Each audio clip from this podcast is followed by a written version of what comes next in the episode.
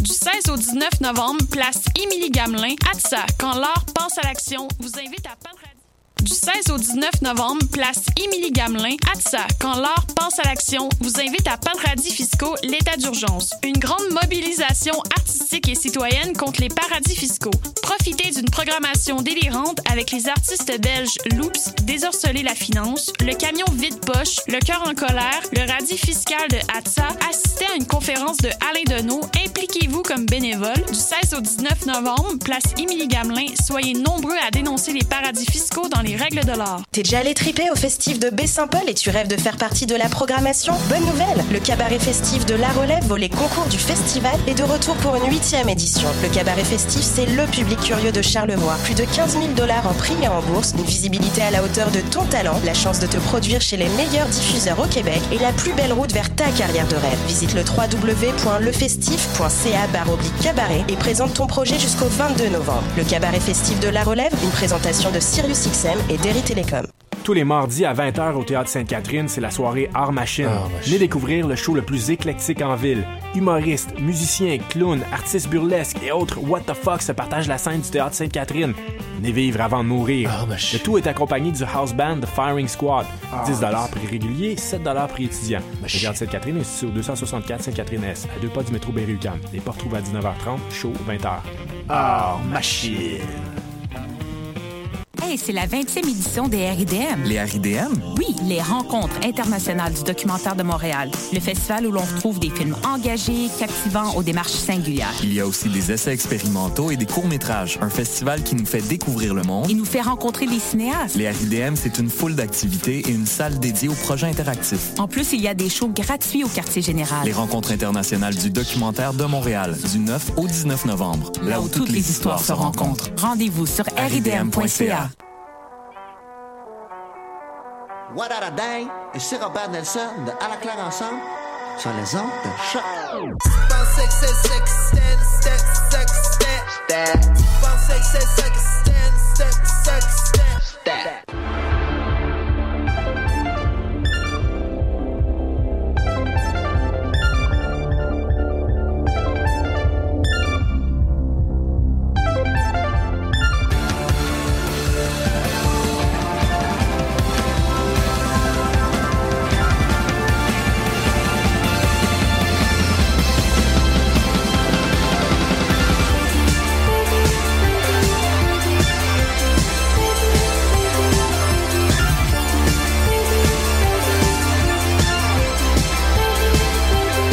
Bon avant-midi et bienvenue à cette toute nouvelle émission des Amazones, épisode 53, où nous allons parler encore de geekitude et de sujets complètement, je vais dire, euh, sauter dans la tête. Je me suis, euh, je me suis je me prends à des fois citer du Jocelyne Le Tendre. Ça arrive quelques fois par année, surtout lorsque j'ai une, une petite passe nostalgie.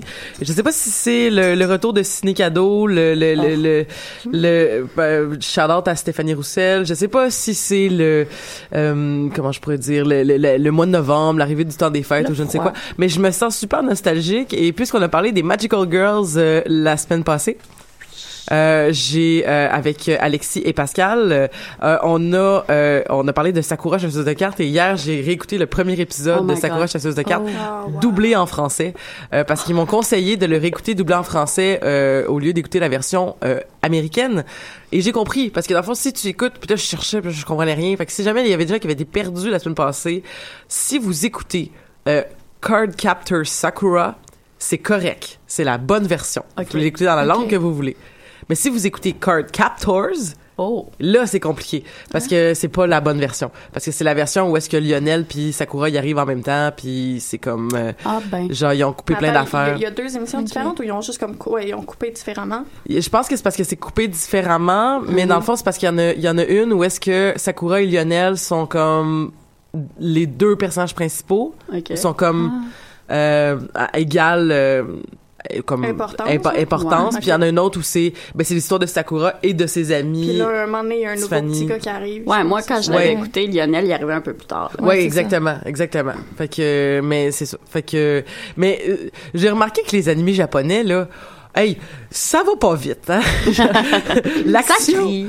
Non, mais ça, ça crie, mais je veux dire, ça va pas vite, hein? Des fois, euh, la personne, ça fait quatre fois qu'elle dit la même phrase avant que, genre, Ah, la mon Dieu, personne oui. fasse comme, ah, ben, je vais agir. En tout cas, C'est toute une autre esthétique, je dirais. C'est oui, tout à fait, tout à fait. C'est c'est c'est- ça a été un choc, euh, un rechoc culturel de tomber là-dedans. Mais euh, ben bref, nostalgie, nostalgie. Quand tu nous tiens là-dessus, je vais vous présenter le- la superbe tablée de, de, de collaboratrices que nous avons aujourd'hui, en commençant par par ma gauche, Marie-Christine, Ah ben, avoir, Bonjour. qui a un chandail d'ananas. Écoute, j'ai mis mon plus beau chandail pour vous. C'est mon chandail festif. C'est ah ben, oui, ben c'est très festif, il y a des glitters. Il y a du glitter, écoute. C'est Hey. fun qu'on se mette belle pour la radio. Ben oui, tu sais, il y a peut-être quelqu'un quelque part qui va nous voir. Ben oui, c'est ça. Mais non, mais il y a des caméras pis tout. Ben Ouais, c'est ça, je me dis, tu sais. On, on peut plus arriver en pyjama maintenant aux Amazones. Là, ça Non. fait, Ça marche plus? Non. On dit. Non, Mais- puis des fois les, les- des fois les directeurs euh, les directeurs marketing genre ils, ils te voient avant l'émission puis ils disent comme moi je vais prendre un selfie pour l'Instagram puis je suis comme hey Hey! je fais de la radio m'organise pas moi pour avoir euh, l'air euh, de- d'être prête à être instagrammée. Euh, comment ça va Marie-Christine? Ça va super bien, toi? Ça va super bien, temps des fêtes, c'est tout, ça, va bien? Je me sens, je me sens festive, moi aussi, comme tu disais, là. euh, le, le froid, le... avoir fret aux mains quand tu marches, ça fait comme, ah, me Mais semble le temps que- des fêtes, on est déjà dans le temps des fêtes. C'est pas comme Ben, à partir du 1er Ouais, ben, tu sais, décembre. ben, moi, moi, malheureusement, je travaille en service à la clientèle, fait que oui, le temps des fêtes est commencé. OK, il y a déjà les Ah ouais, mon, ah non, mon stock de Noël, là, il, est, il est Ah, partout, c'est... Ben moi l'affaire c'est en tout cas c'est c'est un peu biz- euh, dans- on va être dans la confidence. Ben oui. Je je euh, c'est un c'est une année weird pour ma famille. Euh, mon grand-père est décédé mercredi passé. Oh. Et euh, euh, je soyez pas triste là, c'est un sale misogyne, on s'en Ah, fout. Mais Yeah. c'est que il, il, est- il, il, mort la semaine passée et là comme tout vient d'être chamboulé dans ma famille et là je Mhm. sais pas ce qui se passe et le- la date butoir pour donner mes vacances de Noël c'est euh, c'est euh, c'est cette nuit à Oh. minuit. Donc ok. là je, je vais donner des vacances mais je sais pas, ça se peut que je manque les parties dans ma famille parce que je sais pas c'est quand parce que les gens sont comme ben on on parle pas de Noël là, on a les funérailles le Ouais, c'est 25. ça. Fait que, euh, bref. Mais, fait que c'est ça. Euh, fait que oui, moi, je suis déjà dans le temps de Noël parce que ça fait genre deux semaines que je casse la, la tête à toutes les personnes. C'est ça, être euh, enfant du divorce euh, à- en couple, doublement en couple, c'est compliqué. Euh, c'est ça. Fait que, Marie-Christine, tu travailles quoi, sa clientèle? Moi, je travaille dans le, le, le Archambault qui est ouvert sur euh, Jean Talon, devant le marché Jean Talon. Oui. Depuis un an maintenant. Qui a ouais. remplacé le Ital Melody. Ouais, c'est ça. Oui. Je me le fait dire à tous les jours. Où est le Ital Melody? Où est-il? Ben, il est mort. Il est mort. Il est est remplacé par un Archambault. Ben oui. Mais ouais, non, mais c'est... Écoute, c'est c'est le fun. Je suis entourée de livres, puis de, de séries, puis de musique toute la journée. Fait que... Puis tu dois avoir des rabais. Oui. Bon. Yes. C'est super. C'est super. Stéphanie, Allô? comment ça va, Stéphanie? Ça va bien. Fait que toi, t'es pas encore dans le temps des fêtes. Ben non, parce que écoute, moi je travaille à l'hôpital, puis même qu'on a encore nos décorations d'Halloween accrochées au plafond. Oh on est un petit peu en retard, puis on s'est dit pas avant le 1er décembre. Ah ben c'est bien. Mais d'habitude je suis pas avant le 1er décembre. Mais là là c'est compliqué. Mais fait que l'hôpital c'est euh, t'es-tu euh, t'es-tu comme mettons euh, t'es pas t'es pas infirmière, Ben, pas pas toute fille. Non non, je suis juste la petite Ben fille là. en arrière du bureau qui gère les appels puis qui gère les patentes administratives. Là. Ah ben c'est super. Ouais. Ça doit être bien payé. Correct. Comme pour le niveau de stress, pas assez, là. Puis le fait que je vois comme des gens morts une fois de temps en temps. Hush. Mais euh, j'apprends plein de choses tout le temps. Fait que c'est quand même assez stimulant comme job. Cool. Ben merci d'être là Stéphanie. Ça fait Et euh, finalement Pascal, Hello! Pascal DB. Parce qu'on a Pascal T. LD. LD. LD. Ah, je me suis Ouais. trompé Oh d'une lettre. mon Dieu, on en a tous trois? On a Je pense qu'on On- a Trois, quatre? deux. non deux. Deux, ouais. De C'est mémoire. OK. C'est pour ça que maintenant je mets les initiales dans les descriptions d'épisodes. Ah, ben oui. Pascal, comment ça va? Ça va super bien. Dans des fêtes? Euh, ouais, un peu. J'attends le moment de sortir mes décorations de Noël. Moi j'ai pas ça des décorations de Noël par exemple. Ah, mon C'est- Est-ce que toi tu fais un arbre? Est-ce que tu fais euh, est-ce que tu mets des guirlandes? Est-ce que tu euh, J'ai un petit sapin cheap Ah! que je sors puis je mets dans mon ça? salon. Juste ça? Non, ben j'accumule au fur et à mesure. Moi, l'année passée, je suis rentrée chez nous, là, mon coloc avait mis, au lieu de la tapisserie, là, c'était du papier d'emballage cadeau. Oh my wow. lord. Partout dans la cuisine. Genre shiny, là. Puis comme Wow. je pense que c'est mon goal maintenant à chaque année de reproduire ça, je vous le conseille. Ça Moi, vivifie un appart de temps de le dire. Puis il avait accroché ça comment? Avec genre Avec du tape. Avec du tape? Ouais. Mais genre du tape comme roulé sur lui-même pour que ça Ouais, puisse. euh, exactement. Ah ouais, ben là, votre peinture en dessous a dû décrocher. Pas tout. Même pas? Pas tout. Je sais pas comment, parce que si on l'a laissé pendant un mois, j'ai-tu le droit de dire ça à la radio? Je m'excuse? De dire quoi? Hostie? Ouais. Ah non, c'est choc.ca, là. C'est pas Radio-Canada. Puis même à Radio-Canada. Hey, en plus, le CRTC a dit qu'on avait le droit de dire fuck. Oh! Ouais.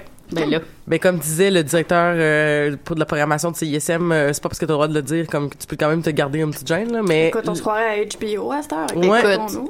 ouais, bientôt on va juste euh, faire euh, de la nudité gratuite Mhm. euh, devant les caméras de de de, de le choc. Surtout la petite webcam, là. Ouais, exactement. Pour ceux qui nous regardent.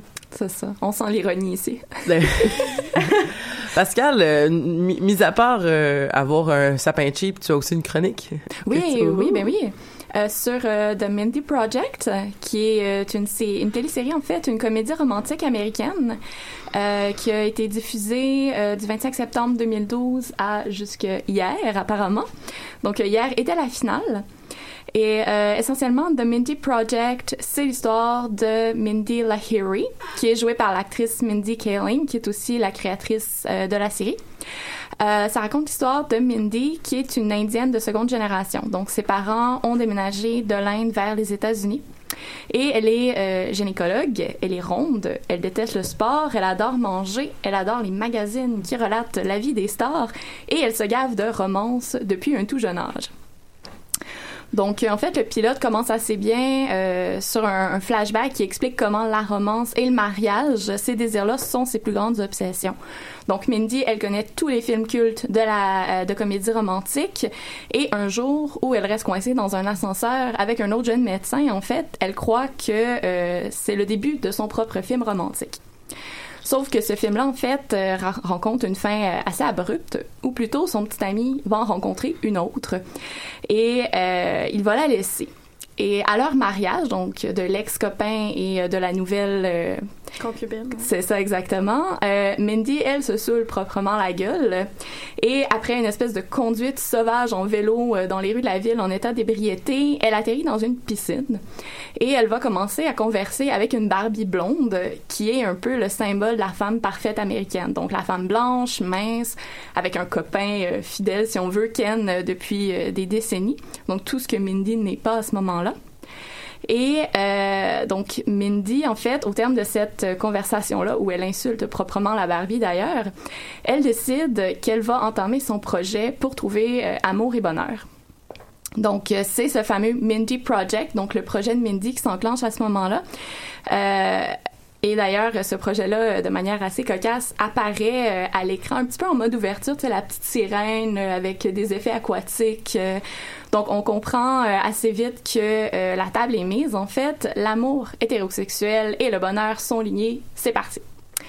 Donc, pendant six saisons, en fait, Mindy est en quête d'amour-bonheur et euh, la majorité de ses interactions se font avec ses collègues. Donc, ils sont toutes médecins, infirmiers, infirmières, euh, réceptionnistes.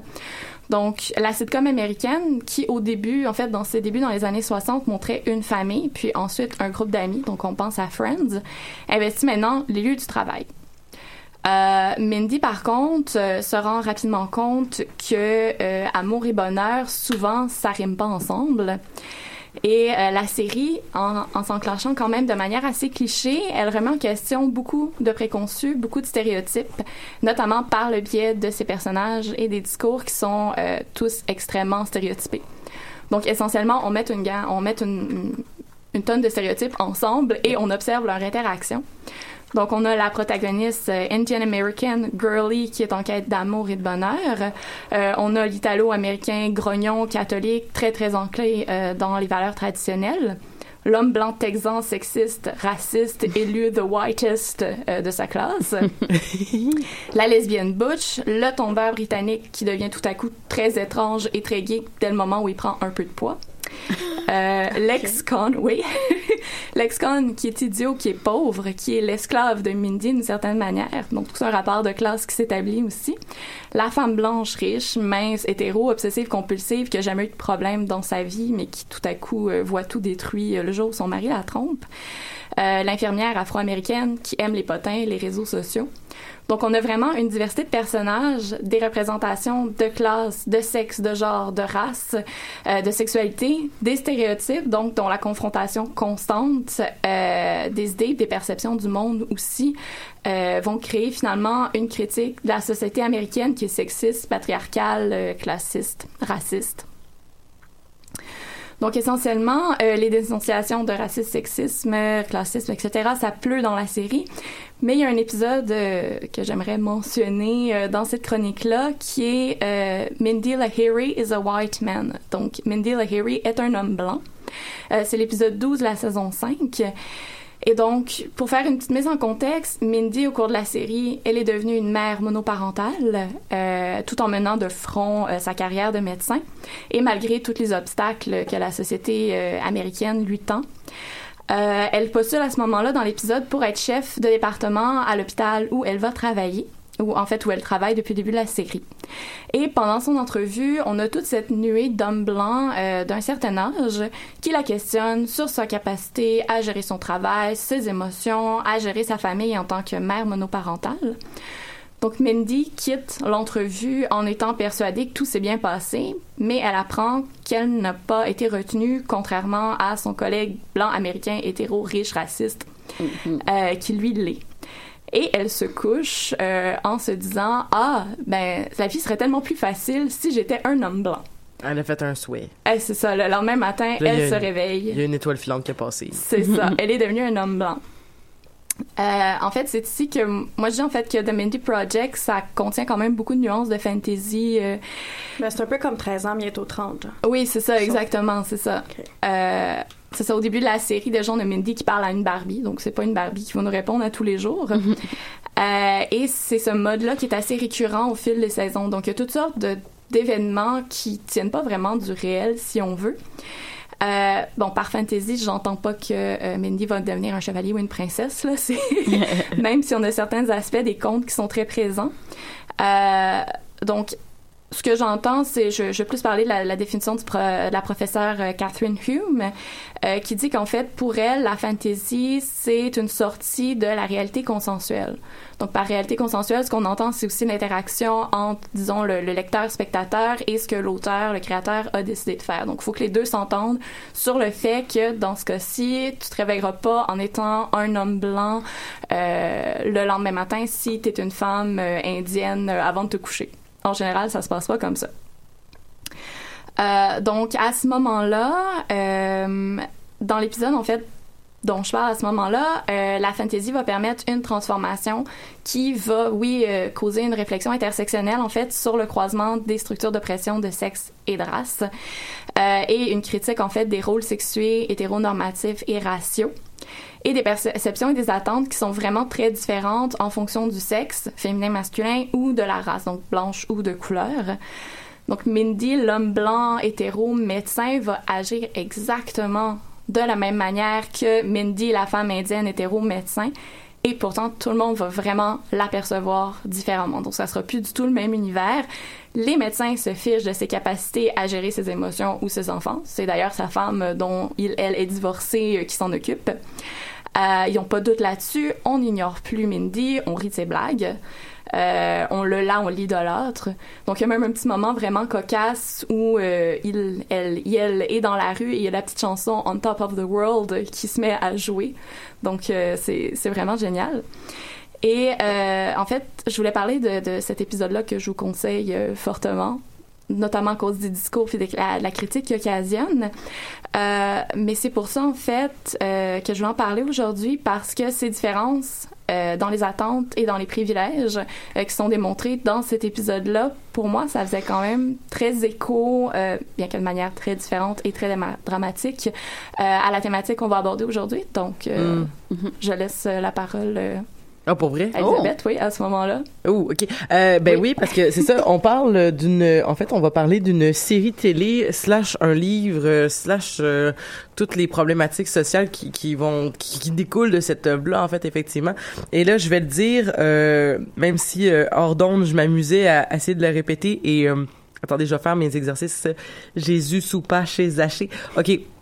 The Handmaid's Tale. Je l'ai Oui, connais- bravo, bravo. Voilà, de Margaret Atwood, donc euh, qui donc était au départ un, un livre qui a été adapté euh, dans la dernière année euh, au à la télévision. Et euh, moi, je n'ai pas écouté cette série parce que le temps, à un moment donné, on peut pas tout tout Mm. écouter. Je n'ai pas lu le livre encore parce que le temps, à un moment donné. Mais euh, c'est- c'est- je vais commencer en disant quelque chose euh, qui a pas rapport directement, mais euh, mon, mon mari a, a commencé à lire The Handmaid's Tale il y a plusieurs euh, années. Et il l'a jamais terminé. Et j'aimais bien commencer sur cette note là parce qu'il m'a dit euh, je l'ai pas terminé parce que je trouvais pas ça réaliste Ah? genre je, je, je trouvais Ben ça trop à un moment donné j'ai trouvé ça trop euh, trop euh, bon ben c'est ça c'était euh, c'était avant Donald Trump aussi qui était ben, c'était, écoute, c'était avant, c'était avant, c'était il y a probablement 7-8 ans, fait que c'était avant bête des affaires. Mais tu sais, comme justement, où est-ce qu'il avait dit comme, ouais, je trouve ça un peu, je trouvais ça un peu too much. Et, et, et il m'a, il m'a raconté ça, je pense, euh, il y a quelques mois, en fait. Et euh, il m'a dit, euh, ouais, mais aujourd'hui, euh, je suis plus si sûr que ça, que c'est si, euh, est-ce que Mais c'est quoi, si, ton euh, mari il aime pas les dystopies dans le fond? Parce que les dystopies, Mon mari adore les Ouais, dystopies. mais ça il a trouvé pas ça réaliste parce que il me semble l'idée de Ah, tu demanderas, là. J'ai pas, j'ai pas, exa- j'ai, j'ai le pas, tu texteras, euh, ben, c'est ça, parce que j'ai pas, j'ai pas élaboré, la longue, vu que j'avais pas lu le livre, je pouvais pas savoir Mm-hmm. sur quoi il se basait. Mais, euh, mais bref. Je pense que c'était une question d'écriture aussi qu'il avait dit, mais ça, sur- je l'ai pas lu non plus, je peux pas savoir. Ben, en tout cas, Mais- moi, personnellement, je sais pas pour vous. Puis là, pour nos auditeurs qui se demandent, ah, je lis-tu le livre avant d'écouter la série ou vice-versa, moi, je pense que ça vaut le coup. C'est honnêtement un des meilleurs livres Ouais. que j'ai Mhm. lu de toute ma vie. Et je veux dire, j'en lis des livres à la Mhm. pelletée. L'écriture de Margaret Atwood, lisez-la en anglais, là, Ouais, aussi, ouais. déjà là. Son écriture est impeccable. C'est... Mhm. Ah, c'est bon. Puis la série est très, très différente. On en reparlera, Mhm. mais ça n'a rien à voir, là. Mais oui, ça, ça a quelque chose à voir, là. Ouais. Mais c'est quand même assez différent. Moi, j'ai la même, excuse-moi, j'ai la même opinion. Euh, moi, j'ai personnellement, j'ai lu le livre avant, puis la dernière fois que j'ai dévoré un livre comme ça, c'est la première fois que j'ai eu un Arcan entre les mains, personnellement. Puis je l'ai dévoré, comme tu dis, c'est super bien écrit. Puis souvent, justement, euh, il y a beaucoup de, de gens à ma job, tu sais, qui, qui s'achètent le livre, qui s'informent puis tout. Puis moi, je leur dis que si on vu la série, puis qu'après ils lisent le livre, ils vont peut-être avoir l'impression que le livre est en gros guillemets vide, Ouais. dans le sens qu'il y a tellement de trucs qui sont rejetés dans la série, mais qui sont tellement pour moi logiques puis organiques que après ça si tu les livres t'as l'impression comme ah mais là on voit pas ça ça ça Ouais, parce ça. que c'est vraiment juste du point de vue de Offred Ouais, c'est vrai. Ouais. Ben, c'est une des richesses de la série, à mon avis, puis c'est pour ça qu'il Oui. va y avoir une deuxième saison aussi, qu'on qu'on attend. Je sais pas pour vous, moi, je l'attends quand même impatiemment, Mon mais Dieu. avec un petit, euh, un petit sentiment de hi. ouais Ah, je suis pas ouais, sûre ouais, ouais. encore. Qu- quand même un peu. euh, en fait, euh, on, on y va avec nos, nos, nos opinions, mais je suis quand même d'accord et pas d'accord avec ce que tu viens de dire. Ok. C'est-à-dire que, euh, en fait, le, le livre, au niveau narratif, c'est vraiment... C'est pas divisé de manière conventionnelle, si on veut. Euh, par contre, il y a vraiment toute une... On, on dirait, euh, à certains moments, qu'il y a deux narrations. C'est-à-dire, Mhm. il y a toujours la narration de jour, la narration de nuit. C'est vrai. Et la narration de nuit, on se centre beaucoup plus sur l'histoire de Offred, qui Ouais. est euh, la, la, la protagoniste. Et la narration de jour, c'est beaucoup sur le quotidien des handmaids. Donc, ça pourrait être quand même le quotidien de toutes ces femmes-là Mhm. euh, qui vivent euh, des, des, des choses euh, tout à fait, euh, tout à fait affreuses. Euh, je sais pas quel mot euh, de Mais c'est drôle parce qu'on est à la fois dans le infraordinaire, mais en même temps, il y a quelque chose d'éminemment pas ordinaire parce que. C'est ça. Ben, je sais pas, Mhm. peut-être que pour nos, nos éditeurs, ce serait bien de faire un mini briefing Oui, de qu'est-ce oui. que des Tale, parce que nous, on en parle comme. Oui, tout à fait. euh, J'y arrivais, oui. Donc, euh, est-ce que l'une de, de vous deux aimerait euh, faire une présentation euh, brève de de de, de l'histoire, en gros, de de, de, de, de comment s'installe en fait The Handmaid's Tale euh, Ben, je peux, je peux y aller. En fait, euh, le Tale, à la base, c'est, ben, déjà, ça a été écrit en 85, là, ça fait Mm. longtemps.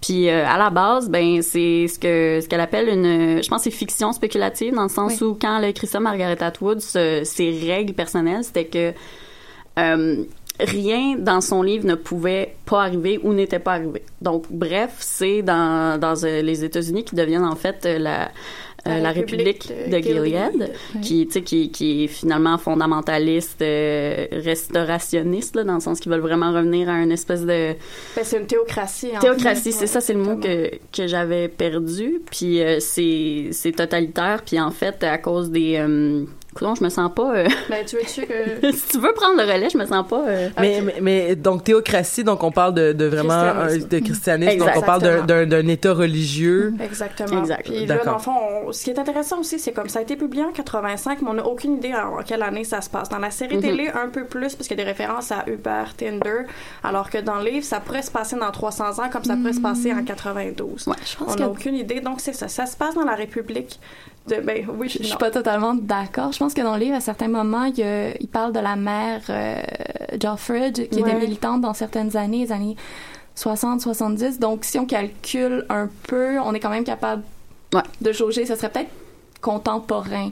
Oui, mais en même temps, ils disent Ouais. pas qu'elle a été militante dans les années 70. Mhm. me semble. On comprend par contexte que ça doit être ça, sous considérant le contexte, mais on peut imaginer que peut-être qu'en 2037, il va y avoir des manifestations similaires à celles de 1970. Fait que j'ai- moi, j'ai aimé que la date soit pas spécifiée, puis c'est ça. Ça se passe dans la République de Gilead ou Gilead. J'ai jamais su comment le prononcer. Ouais, en théocratie euh, chrétienne. Euh, ce qui se passe, c'est que euh, ça se fait quand même progressivement, tous les changements, mais quand même assez de, euh, de manière dramatique à la fois. Là, ça fait un peu du jour au Donc, lendemain. donc le livre commence, on n'est pas déjà, c'est pas comme mettons un Hunger Games de ce monde où est-ce que bon ben on est maintenant là, voici genre. Oui, Le on livre on est est déjà maintenant, dedans. ouais. Ok, on est déjà mais dedans. On va avoir beaucoup de flashbacks qui vont nous expliquer parce qu'au début, oui, on peut se dire, mon Dieu, c'est pas une intense comme univers. C'est vrai que c'est peut-être pas réaliste, mais on va avoir des explications à travers des flashbacks. Donc, ce qui se passe dans cet univers-là, c'est que à cause de la pollution et d'autres problèmes environnement- euh, environnementaux, les femmes sont presque toutes pratiquement stériles et les rares femmes qui sont encore fertiles vont être utilisées pour devenir des handmaids, c'est-à-dire des, des womb... c'est quoi le mot en français? Des, des... Des mères porteuses. Des mères mères porteuses, porteuses, c'est ça, exactement. Donc, elles vont être assignées à une famille où il y a toujours un commandant, un meilleur commander, un homme riche et sa femme qui, elle, est, euh, est- n'est plus fertile. Puis sa tâche, ça va être euh, ben, de se faire violer une fois par mois dans le but d'éventuellement tomber enceinte. Fait que ça, c'est pas mal euh, la storyline at large euh, de l'émission. Fait que chaque famille vont avoir euh, une handmaid. Ils vont aussi avoir une ou plusieurs Martha, qui sont des servantes. Euh, puis à part ça, pour les familles plus défavorisées, ça j'ai trouvé ça intéressant. Il n'y a pas ça dans la série. Les familles plus défavorisées, euh, les Martha et les handmaids sont en une seule personne parce qu'eux, ils n'ont pas les moyens d'avoir une handmaid et une servante fait, que- et une femme. Fait que la femme, la servante et la handmaid sont toutes en une seule personne. Fait que ça, j'ai Ouais. trouvé ça intéressant qu'on voit la différence des classes. euh. Mais là, là, ce que tu décris, est-ce que dans, dans le livre ou dans la série, est-ce que c'est un peu comme quelque chose d'institutionnalisé dans le sens que, euh, genre, moi, j'ai, je suis une femme et je- j'ai besoin, euh, j'ai, besoin de survivre, je vais aller m'inscrire. Oh, euh, Ils n'ont pas le choix. non, ils n'ont pas le choix. Donc, les, toutes les femmes fertiles, même si t'es une... f- Mais, mais j'imagine que si t'es une femme euh, fertile de, de, de, de classe euh, privilégiée, c'est-à-dire quelqu'un de, de- d'extrêmement riche, euh, on te on te fera pas passer par Ben, ça. L'affaire, ce qui est intéressant, c'est que ce qu'on comprend, puis je pense que, je sais pas si c'est dans le livre ou la série, vous savez me répondre, les filles, si c'est plus exploité, mais à un moment donné, on croit comprendre que c'est pas tant que les femmes sont infertiles que c'est les hommes qui le sont. Ouais. Ouais. Ok. Mhm. Puis c'est Les pas dans les deux.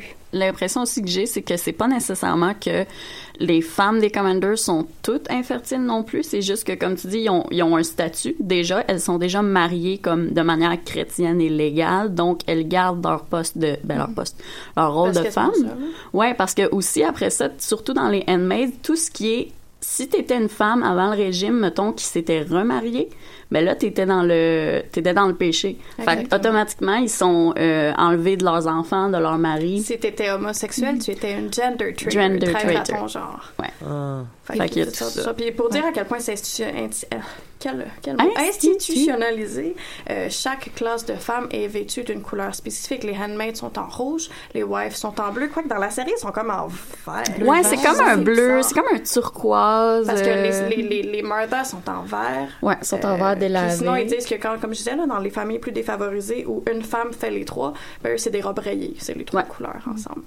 Une chose que, que je trouve quand même intéressante. Mais attends, excusez, Oui. excusez, donc, juste pour être sûr de comprendre, là, étant, euh, étant euh, ignorante de, de, de l'œuvre, est-ce que euh, ça veut dire que toutes les femmes ont un rôle social qui découle de leur relation auprès d'un seul homme? Ouais. Genre, Donc, ouais. c'est-à-dire que, mettons, t'as les, là, tu dis qu'il y a des femmes qui ont les trois rôles, Ouais. mais ça veut dire que même, même les personnes qui seront euh, la personne femme légale, la personne d'apparat, la personne qui euh, a son nom sur le contrat de mariage, cette personne-là va, euh, comment je pourrais dire, cette personne-là va être, euh, va quand même être c'est pas il y a rien de romantique il y a rien de Non. comme euh, il y a rien de comme nous sommes un couple privilégié nous nous achetons une, une personne là c'est Pas, pas, tellement, non. Puis Personne n'a le aussi- choix parce que je pense Non. pas que c'est ce qui c'est intéressant, c'est ce qui montre que les femmes, les, les femmes, les wives, ils n'ont pas vraiment de plaisir là-dedans Oh, non. non. plus parce qu'ils n'ont plus de rapport sexuel avec leur mari. C'est une autre femme qui, qui ont en même temps rapport sexuel.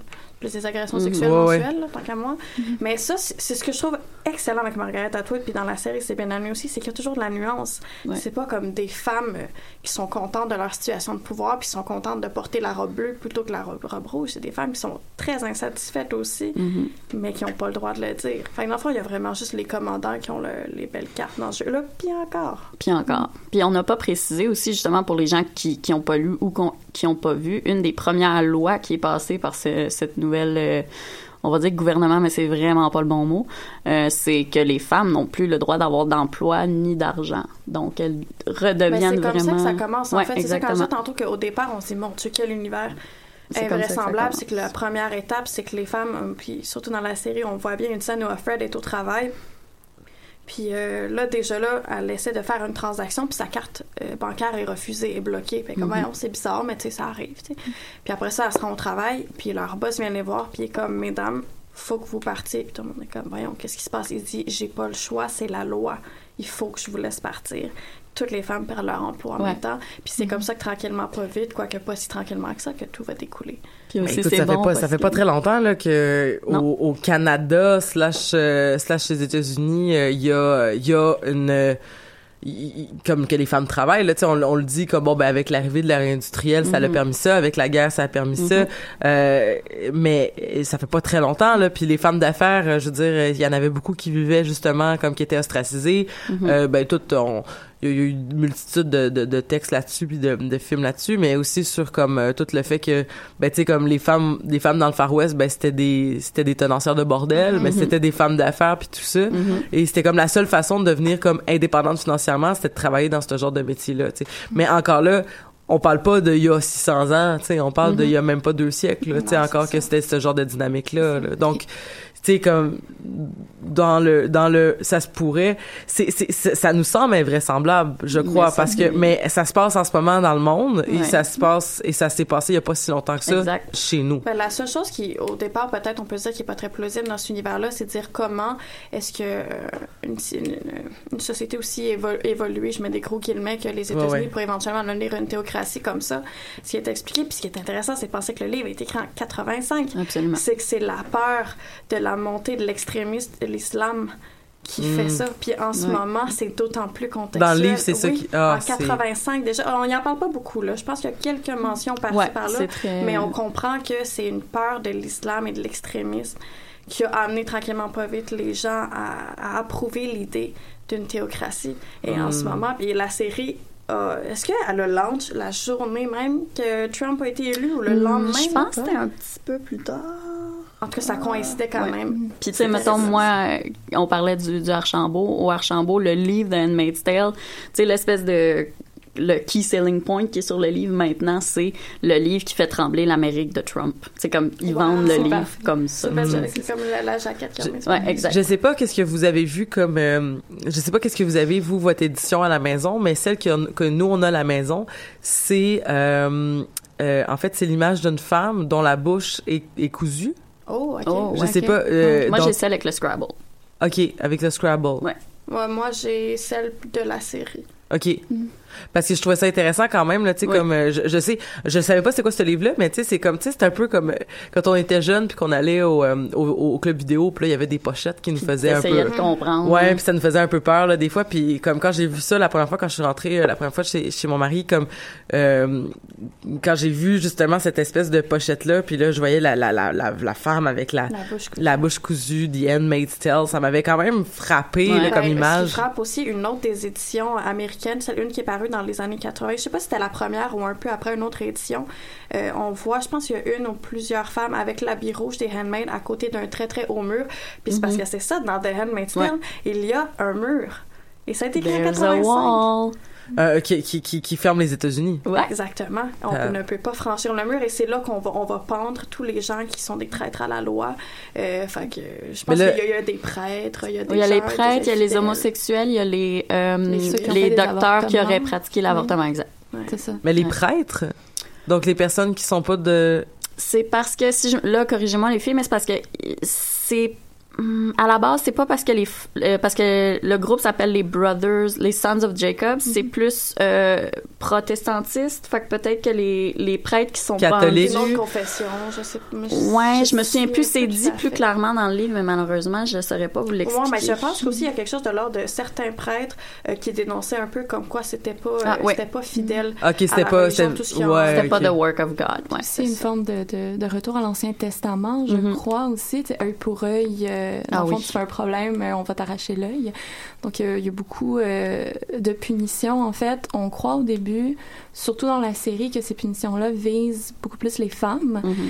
Donc, euh, exemple, une femme lesbienne, mais qui est euh, fertile, euh, on, va la- on va en faire une handmaid et euh, on va La euh, pardonner. l'ex- l'exciser, c'est Ouais. ça. Donc, pour plus qu'elle ait de désir. Mais ça, c'est dans la série. Ouais, ça, c'est dans, la, c'est dans la série, ouais. Mais aussi, ce qui est intéressant, comme tout le, le- l'espèce de, de, de sous-texte religieux, c'est par exemple, dans cet univers-là, il y a les centres Rachel et Léa, parce que dans l'Ancien Testament, euh, là, je me suis, je vais pas être, euh, mélanger les deux personnages, mais il y a Rachel qui est la femme de Jacob. Ouais. Euh, elle n'arrive pas à enfanter. Donc, euh, elle demande à Dieu, à Dieu, aide-moi, je veux euh, donner un enfant à mon, fi- à mon, à mon fils, à conjoint, pardon, à mon mari. Fait que Dieu, il envoie euh, Léa, qui va être la servante, puis dans le fond, c'est Léa qui va porter l'enfant à sa place. Fait que Léa s'assoit, je pense, sur Rachel pendant que son mari la, possède, la pénètre pour l'enfanter. Fait que c'est comme si c'était Rachel qui, se faisait enfanter parce que sa servante est sur ses genoux. Puis c'est comme ça que finalement Jacob va avoir un fils à travers la servante. Fait qu'on voit que ça va être un peu Ça comme le paratexte de ça. toute la Ouais. série parce que même à chaque mois quand euh, il va y avoir les rapports sexuels entre le commandant et euh, la handmaid. Qui euh, appelle la, cérémonie. Ouais. c'est la cérémonie. La handmaid est couchée entre les genoux de la femme qui va lui tenir les mains pendant que le commandant va la prendre. Fait que la femme est là, elle est assise sur le lit, puis c'est elle qui tient la handmaid en place, un peu comme dans le texte de la Bible où euh, Rachel a sa servante sur elle pendant que son mari la prend. Puis même juste avant la cérémonie, il lit tout le temps le passage. sur Rachel et Et Jacob. Ouais. Bible, ouais. Ouais. C'est c'est troublant. C'est- C'est tellement troublant. On, on parlait justement de la, la peur de l'islam aussi, mais je pense qu'une des peurs aussi fondamentales de cette société-là, c'est justement la peur de ne pas avoir d'enfants, Ouais. de ne pas pouvoir euh, se reproduire, non pas pouvoir euh, reproduire, oui, un système social, mais que l'humanité, en fait, disparaisse. Et ça pose toute la question euh, aussi, tu sais, oui, OK, jusqu'où on est prêt à aller pour que l'humanité reste en vie. Mhm. Est-ce qu'on mérite? Ben, personnellement, moi, c'est une question que je me pose. Est-ce qu'on mérite d'être encore en vie? Si ça passe Mais par le viol c'est- euh, encore pire parce que juste, je viens de m'en souvenir, j'avais complètement oublié, c'est pas dans le livre. Vous souvenez-vous de la, je sais pas c'est quoi, c'est pas la présidente, euh, La- du- la- L'ambassadrice oui, du, du, Me- du Mexique, du Mexique. qui Ah, arrive, oui. puis le, dans- le commander de la maison de Offred, euh, c'est un grand homme, puis là ils vont recevoir une femme euh, importante du Mexique. Puis déjà là, Offred est comme wow, il y a une femme politique au Mexique, c'est une femme, fait que déjà là, elle est un peu déstabilisée, Mhm. impressionnée, puis à un moment donné, Offred va la prendre à part, puis elle va lui dire, parce qu'elle est obligée de bien paraître pour que le, un certain contrat soit signé, mais elle sait pas c'est quoi le contrat. Puis à un moment donné, elle la prend à part en cachette, puis elle dit, on n'est pas heureuse, je me fais violer à tous les mois, Ouais. on souffre, on se fait couper une main si on est prise à lire, on n'a pas le droit de lire, on n'a pas le droit de ci, on n'a pas le droit de ça, aidez-moi, aidez-moi. Puis la, la, la- femme euh, du Mexique, je sais même pas si elle a un nom dans la série, elle va lui dire Je suis désolée, mais il n'y a rien que je peux faire. Elle dit Nous, on, notre taux de naissance est devenu inexistant au Mexique. On a besoin de handmaids parce qu'on comprend que c'est ça le contrat. Le Mexique Ils veut acheter des importer. handmaids. C'est rendu une valeur marchande. Ouais. Puis c'est tellement. Moi, ça m'a détruit cette scène-là qui Ouais. n'est pas dans le livre de faire comme. Waouh, même une femme d'un autre pays qui pourrait les sauver Ouais. potentiellement. Et juste comme, on n'a plus le choix. C'est pour l'humanité qu'on le fait. J'en parle, j'ai des frissons, je trouve ça tellement violent. ça, Mais c'est un des très bons ajouts. Là. Mais non, non, pas de problème. Mais c'est c'est c'est c'est un débat euh, c'est un, c'est un débat euh, touché en général. Puis il y a euh, pff, Hey, je, je- je- c'est glissant là, mais bon, en tout cas c'est pas grave, on va y aller. Euh, Il y a, euh, il y avait à un moment donné Denise Bombardier qui disait, et je, je- sais pas que je suis d'accord avec Ça elle. commence bien. déjà mal. Ça commence vraiment mal, mais à un moment donné, Denise Bombardier elle parlait de, c'était par rapport à OK, dans l'actualité à ce moment-là, si je me rappelle bien, c'était Joël Legendre qui avait des qui attendait des enfants, euh, puis avait fait appel à une mère porteuse, puis Denise Bombardier avait dit que euh, ça n'existait pas le droit d'avoir des enfants. Et que c'était pas que, que le droit d'avoir des enfants c'était pas un vrai droit et que on devait pas on- que ça ça sert à rien de se battre pour ça, tu sais comme le droit d'avoir des enfants. Ce que j'ai envie de rajouter là-dessus, c'est que parce que c'est très touché comme débat. Moi, j'ai eu des amis euh, qui s'adonnent à des couples hétérosexuels qui ont eu de la difficulté à avoir des enfants et qui ont fait appel à la fécondation in vitro. Euh, un couple d'amis que c'était gratuit, un couple d'amis qui pendant les procédures, pro- pendant les processus, c'est-à-dire qui avaient commencé les processus, euh, à deux semaines de leur euh, de leur euh, de l'opération que le, le, le, le, le- le copain devait avoir a appris que là ben le gouvernement a coupé puis maintenant il va falloir que tu payes je pense que c'était genre des milliers de dollars mais je me rappelle plus Mhm. combien mais c'était tu sais en deux semaines t'apprends qu'il faut que tu puis c'est ça où t'en as pas d'enfant, tu sais. Et ça a été vraiment très difficile euh, pour pour eux qui, ont- qui ont réussi, que finalement ils ont ramassé de l'argent avec un GoFundMe, puis là comme finalement tout c'est tout c'est tout c'est bien fini, puis ils ont un, un, un poupon maintenant.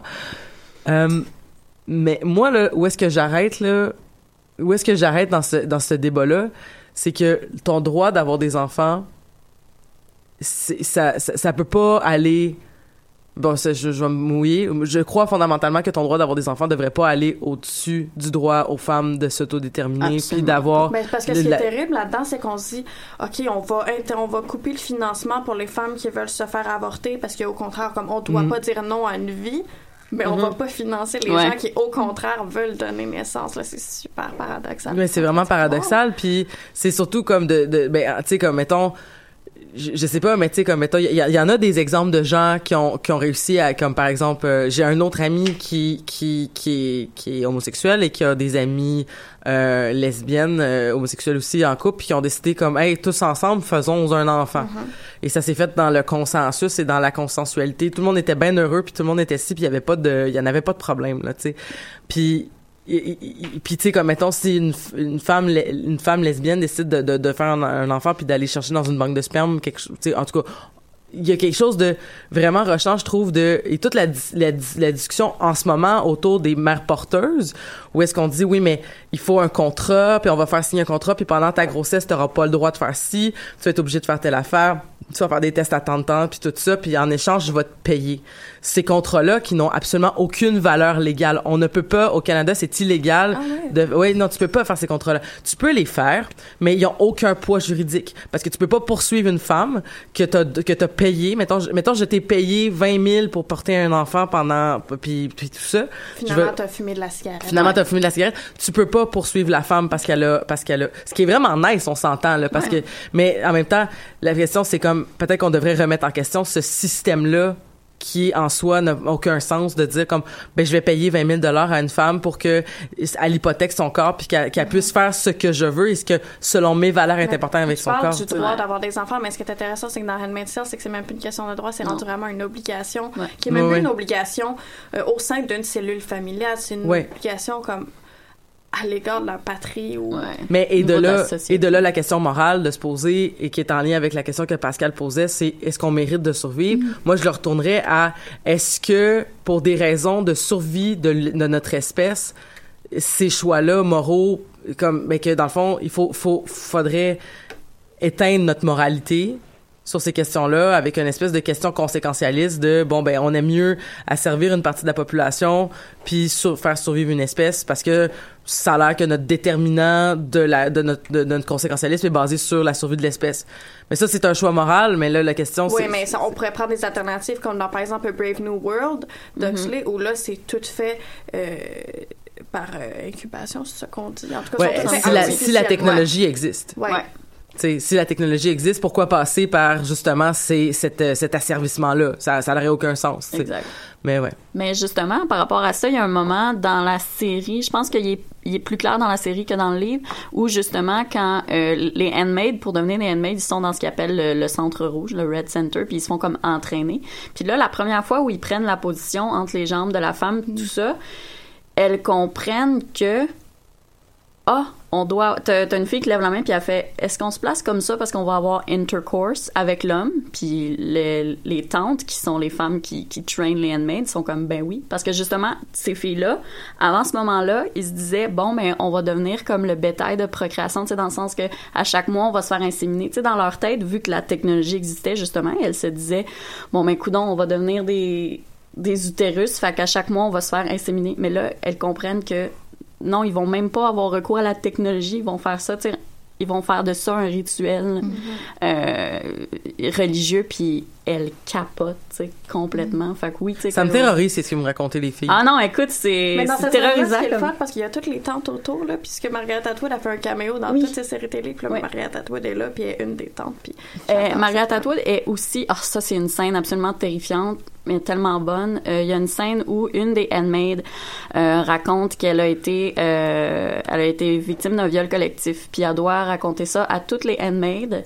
Quand elle raconte son histoire, une des tantes fait euh, ouais, puis c'est de la faute à qui ça, ce qui s'est passé. Puis toutes les handmaids doivent la pointer et dire que c'est de sa faute à elle. Puis le personnage principal est, est pas capable de lever sa main et elle se fait gifler par Margaret Atwood. Ben moi, je voulais justement en parler, c'est un de mes points, le discours des tantes, parce que dans le livre, comme je dis, j'ai trouvé que dans le livre, c'était, tout était beaucoup plus nuancé. Oui. Dans la série, les tantes, euh, c'est des femmes habillées en brun, puis la, la principale tante Lydia, c'est un peu comme le stéréotype de la grosse butch désagréable Ouais. euh, qui, rit après les filles, puis blablabla, alors que dans le livre, mais quoi, elle devient un peu plus nuancée vers la fin de la, la- la Ouais. série, mais dans le livre, euh, tout le discours qui est tenu par les tantes, en tout cas, je sais pas pour vous, mais moi, à un certain point, je me disais, ben, ils ont pas tort. À un moment donné, la tante Lydia, quand elle, tra- elle entraîne les, les handmaids, elle va leur dire Souvenez-vous du temps là où est-ce que c'était difficile de trouver un conjoint, puis là, dans la, la série, Ouais. Rep- repensez à Tinder, puis comment c'était difficile de trouver un partenaire stable,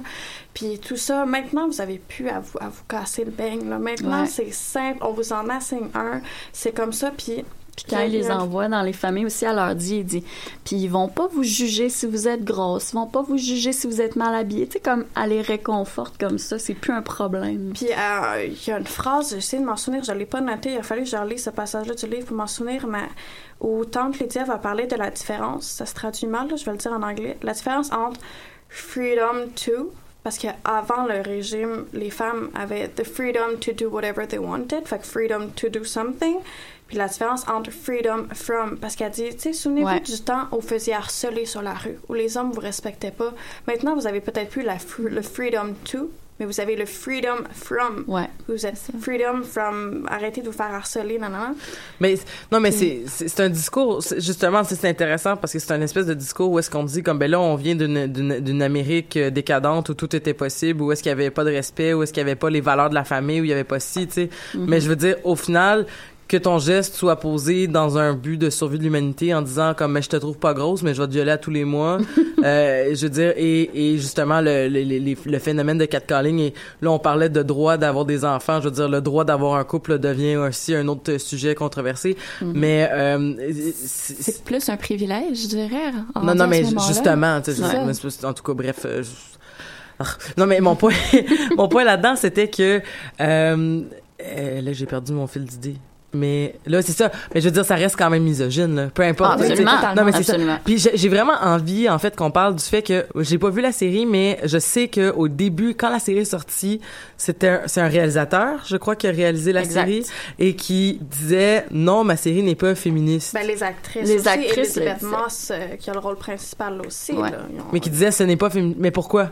Ben, tu veux-tu en parler, toi, qui voulais t'en Ouais, parler? au pire, tu, tu me reprendras si je me sens encore pas éloquente. euh, moi personnellement, peut-être que le réalisateur l'a dit. Moi, je ne l'ai pas lu. Moi, ce que j'ai lu, c'est justement les actrices quand elles se faisaient interviewer. Puis moi, je sais que personnellement, je me suis demandé si ça découlait pas du fait que c'était une série qui était faite par un homme qui aurait peut-être pensé que justement il fallait éviter le méchant mot qui commence par un F. Fait en général, oui, les actrices elles disaient toutes c'était euh, pendant l'a dit, t'as le droit de le dire. De quoi? Le, le méchant mot qui commence par le grand, ben oui, c'est ça. là, le- mais il y a le- plein de méchants mots qui commencent par F. Mais c'était au Tribeca euh, Ouais. Film Festival en avril. Fait que c'était soit la série était déjà sortie, soit elle sortait. Je me souviens plus. Euh, En avril, elle venait de sortir, elle est sortie en je pense qu'elle novembre venait aux de sortir. élections. Ah, ok. Je pensais que c'était Ou c'est l'avril avant? avril. Non, l'avril avant. Puis elle a été renouvelée en mai. Que sais-je. En tout cas, si c'était autour de, sais-je. si c'était autour de Trump, c'était il y a exactement un an. Ouais. Donc, euh, Fait que euh, c'est ça, tu sais, elles se font demander, je veux dire, depuis longtemps, tu sais, ce livre-là est, est vu comme une œuvre féministe, puis là, tu sais, elles se font demander, c'est ça. Euh, Est-ce que c'est le féministe qui vous a euh, attiré dans cette série-là ou quoi que ce soit? Puis c'est ça, la- l'actrice principale, elle répond, ben, on me demande souvent ça, mais pour moi, euh, je joue jamais mes personnages comme étant des féministes, puis elle dit, euh, pour moi, le féminisme... voyons, Peggy Olson, esti. Ouais, ouais, ouais, c'est ça. Ça le fait tout le temps demander. Puis elle dit tout le temps, ben, je ne les joue pas comme étant des féministes. Elle dit que pour elle, encore une fois, c'est le, le truc malaisant où les gens disent, ben, si féminisme, c'est l'égalité entre les hommes puis les femmes, ben oui, je suis féministe, mais, ils ça, veulent pas dire le Margaret mot. Atwood, elle l'a dit elle-même. Je sais pas l'édition Ouais. que vous avez, là, mais moi, j'avais une préface récente de Margaret Atwood qui Ouais. disait ben, tu sais, ça fait 30 ans, 40 ans qu'on me demande si mon livre est féministe. C'était comme si vous dites égalité homme-femme, oui. Mais sinon, puis tu sais, même Margaret Atwood est réticente. Margaret Atwood, elle a été longtemps très réticente. Ouais, je Et pense que même encore aujourd'hui. Moi, je viens de lire Alias Grace, ils viennent de faire une série aussi. Pour moi, c'est c'est féministe à 100 000 Ben, c'est ça. C'est c'est la euh, maudite peur du mot. C'est ça. Ils disent ça. la même chose. Ils disent, ben, si vous voulez dire égalité entre hommes-femmes, eh, ben, ben oui. Mais là, ils s'ostinent à dire, c'est ça. Ils disent, euh, ben, Handmaid's Tale, c'est l'histoire des droits des hommes et des femmes. Ouais, ça, oui, mais parce que je m'excuse. Elisabeth Moss, même la citation exacte, ou à peu près, elle a dit Ah, ben, à, à It's a human story. Ouais, c'est humaniste. C'est humaniste. Ça, Avant ça m'a féministe. Oh, choqué. là. tabarnak. Oui, on peut tout Ouais. dire. Puis après ça, il y a l'actrice qui est Eugénie, Madeleine Brewer, qui a dit euh, ben, The Handmaid's Tale, c'est l'histoire d'une femme. C'est pas, et je cite, some feminist propaganda. Ouais, Ah. ce n'est pas la programme féministe. Puis après ça, t'avais Ando qui dit... Ouais. Ando, elle était plus... euh, c'était plus subtil ce qu'elle disait. Elle disait que c'était que pour elle c'était plus une histoire politique si je me Ben, trompe ben, pas. Moi, ce que j'ai lu, c'est que elle, euh, ce qui, ce qui est paradoxal, c'est qu'elle elle disait aux gens, tant mieux si The Handmaid's Tale encourage les gens à aller manifester devant la. Maison Blanche, mais elle était réticente à dire que c'était féministe. Ouais, exact. Hmm. Puis On euh, a peur de ce mot-là, mais est-ce qu'un roman ou une série ou quoi que ce soit peut être justement féministe sans que ce soit de la propagande? Ben, Non, mais en fait, Oui, c'est parce que, là. tu sais, je veux dire, on est, on peut, on peut, on peut s'entendre aussi qu'une œuvre peut, mais on peut, on peut s'entendre aussi qu'une œuvre peut avoir des, euh, comment je pourrais dire, peut, a- peut avoir comme peut sointer de féminisme sans ça. avoir été écrit avec une Oui, intention absolument. féministe. Ça, pas- parce que c'est pas obligatoire, mais je veux dire, comme du moment où est-ce que t'écris une œuvre, là, ça donne que, par exemple, il y a un personnage queer qui est super intéressant. C'est pas parce que t'as fait comme je vais faire une œuvre de revendication des droits des Non, LGBTQ, mais ça fait comme, hey, c'est- c'est- ce groupe-là se réapproprie ton œuvre parce Mhm. qu'il s'est reconnu dans ton œuvre puis il a trouvé intéressant la, la, la, la présentation que t'en as fait. Mais à la défense de Margaret Atwood, euh, puis je pense que c'est ce qu'elle a dit dans la préface récente de la nouvelle édition, ça a été publié en 85, on a Mhm. dit, c'est que pour Margaret Atwood, féministe, ça avait encore euh, La connotation. la euh, connotation des années 70. Ouais, elle a dit, moi, je me souviens des féministes qui disaient que j'étais une traître à mon genre, ce qui est drôle parce que les gender traders Les gender traders, ouais. euh, parce que j'aime le rouge à lèvres, j'aime les robes, j'aime les talons hauts. Puis elle a vécu un peu comme la stigmatisation de la part de ces féministes-là, fait que d'où sa réticence. Mais aujourd'hui, puis après ça, Elisabeth Moss, à ses reprises, À ses dans reprises, ouais. entrevue, elle a dit « Ah ben, j'avais oublié de mettre le mot « also ». Tu sais, c'est humaniste, but it's Also, feminist. Sais, elle a dit « J'ai juste comme oublié de le dire ». ben, ils ont, ils ont, ils ont, ils ont peut-être eu une petite, euh, ils ont ont peut-être essayé de se sauver la face. Mais il y a Ouais. peut-être euh, euh, en général une petite job de de de, de re- relations publiques euh, qui, Moi, je pense que oui. que je sais pas dans quel bout ça s'est joué puis quand est-ce qu'ils se sont fait dire de dire quoi mais comme éventuellement c'est sûr que féministe ça va en ce moment donc il y a pas de raison non Ben, c'est ça qui les raisons mercantiles euh, Parce qu'on voit plutôt l'inverse, là, les gens Ouais. qui utilisent euh, le féminisme pour vendre à 100 000 à l'heure, ça m'a Mhm. étonné que là, ils soient réticents. Euh, mais Moi, je pense. Ah, qu'à- excuse-moi, ben, en fait, peut-être qu'à la lumière des derniers événements, des dernières semaines, des derniers mois, peut-être Mm. justement que la saison 2 va avoir une publicité tout à fait différente. ouais Parce qu'il faut pas oublier qu'on est dans une belle technique de marketing Ouais, ouais, aussi. Mais Pascal, toi, euh, je vois le temps qui file et tu voulais nous parler de la fin du livre, en fait. Oh oui. Fait que tu vas nous spoiler ça bien comme il faut. Ben, un Ben, c'est même plus pas ou un moins, spoil. non, c'est ça. Parce qu'on pourrait l'enlever, puis... C'est ça, c'est que en fait on parlait, le, je vous parlais de, de marketing. Je pense que la, la fin, euh, la fin du livre, la fin de la série est très différente euh, à ce niveau-là. D'ailleurs, la série, on l'a dit, va avoir une deuxième saison, donc on va voir au-delà de la fin, au-delà de la fin du livre, Euh, parce que le livre en fait se finit essentiellement un peu comme la série, c'est-à-dire que Offred, euh, le personnage principal, donc, euh, on vient la chercher chez elle et on l'emmène dans un camion noir. On sait pas qu'est-ce qu'ils vont lui faire, on sait pas si c'est des, des alliés, des ennemis, euh, on sait pas du tout. Et dans le livre, bon, tu tournes la page et tu te retrouves devant une espèce de critique conférence. Ouais, c'est comme un séminaire. Une espèce de ça. séminaire en. Voyons, en. euh, voyons. je- en histoire étude sais de, de, de la période de, de, ouais. c'est ça. Et c'est des universitaires de, l'université de Cambridge qui se réunissent et qui discutent de The Handmaid's Tale.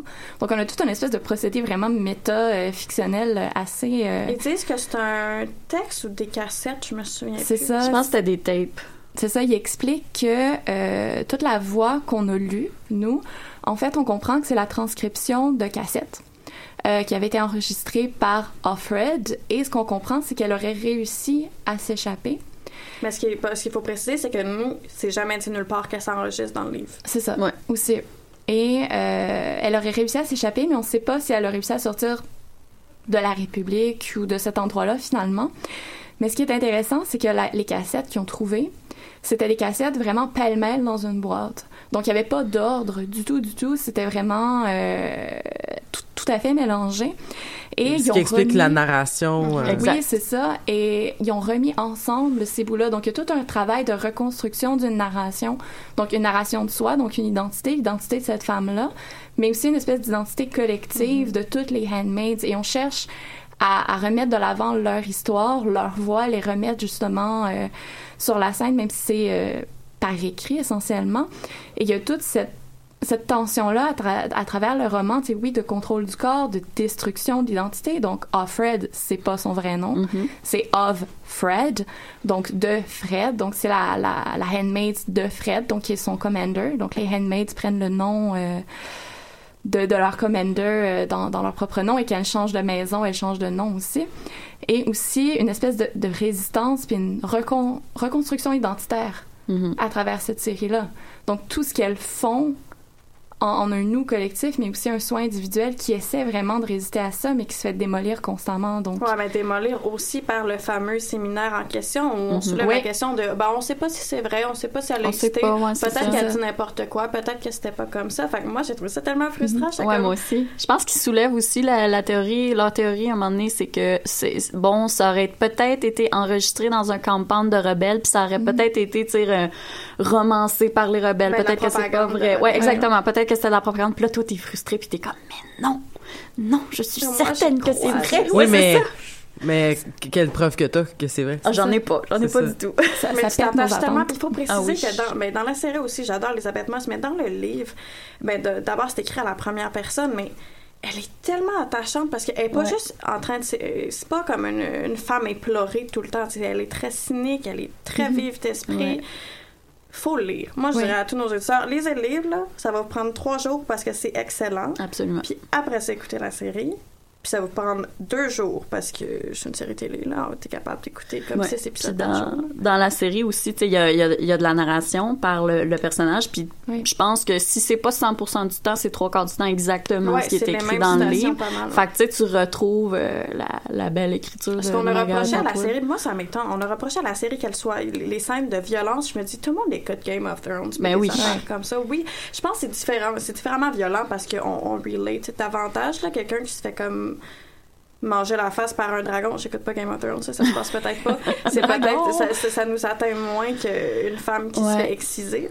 Mais je pense que c'est une souffrance nécessaire à regarder. Ouais. Comme, il faut Oui. overcome ce malaise-là. Ouais. Mm. C'est un mal nécessaire. Non, c'est sûr que c'est une série tu sais, qui, qui a quelque chose de, de, de très lourd, peut-être des fois même Ben, trop lourd. Oui, absolument dérangeant. Peut-être même qu'il y a des trucs qui vont être trop C'est lourds. pour combien d'épisodes? personnes. Dix. 10. OK. C'est pas super. Non. Parce que c'est c'est le genre de série, à un moment donné aussi, que, tu sais, comme, euh, à un moment donné, euh, tu sais, comme si t'as besoin d'une pause, justement, là, comme... Ouais. euh, Ah, c'est difficile. En C'est même temps, difficile, mais en même temps, je trouve que le rythme est tellement. Moi, j'ai tout aimé de cette série-là. J'ai aimé la, la, Mais dire- les, les personnages, direction même photo. les personnages que dans le livre, le personnage, c'est quoi son nom, là, le, le gars, là? Ah, le gars, euh, le chauffeur Mark? Non, Nick. Nick. Nick. Nick. c'est Ah ça. Oui, dans non, le livre, il est t'es comme, OK. bien joué. Dans le livre, t'es comme, OK, là, lui, c'est un dude. Mais dans la série, tu t'attaches, tu t'attaches à tout le monde. Tout le monde a des backstories. Les acteurs sont impeccables, selon moi. Mais Euh, même Nick, je, je l'aimais pas trop au début. Ouais, non. son, le casting fitait pas. Puis, ah, Ouais, Hey, moi aussi, tu sais, t'as euh, Hey, by, toujours. the, euh, by the way, saviez-vous qu'il y a eu un film, The Handmaid's Oui, Tale, oui, de absolument. 1990? Écoute, si, si t'écoutes le trailer sur YouTube, t'as vu le film. Je l'ai écouté hier. Ouais, ouais, ouais, ouais. Comme si t'écoutes le trailer, là, tout le film est dans le trailer. Bon. T'as le punch de la fin, t'as tout. C'est comme le film des Brats. C'est la même scène. même Ça phénomène. euh, Même phénomène. Non, écoutez pas ça- le film, écoutez la série. C'est ça a beau être, on dit c'est c'est déprimant et tout, mais il y a des scènes tellement empowering. Ah oui, absolument. Tu sais, quand, quand Ouais. Serena Joy, justement, la wife du commander, va le voir à la fin et elle dit Alfred est enceinte Ouais. et tu n'es pas le père parce que tu ne mérites pas d'être le père. Ouais. C'est comme dans ta face. Puis même dans, dans le roman, on apprend un peu de manière détournée que le commander s'est fait pogner, donc celui, euh, le, le commander d'Alfred s'est fait prendre et qu'on l'aurait squeak. Squeak, ouais. Donc euh, ça fait plaisir. Mais ça aussi, Bon. c'est une des différences entre le livre et la série, c'est que Alfred est vraiment plus comme plus euh, elle se rebelle plus. Elle est plus Bon. Ouais. Cool. Ben, on, on va lire le livre, on s'en va dans les bacs, on s'en va acheter, euh, on s'en va acheter le livre au Archambault, euh, voir. Marie-Christine, puis on s'en va, euh, on, on trouve la série d'ici, euh, sur Internet d'ici à ce que ce soit disponible autrement. Là-dessus, dis-je, euh, là-dessus, ben, merci beaucoup Pascal, merci beaucoup Stéphanie, merci beaucoup Marie-Christine. On se voit la semaine prochaine pour d'autres thèmes geeks, euh, et d'ici là, je vous dis, passez une belle semaine.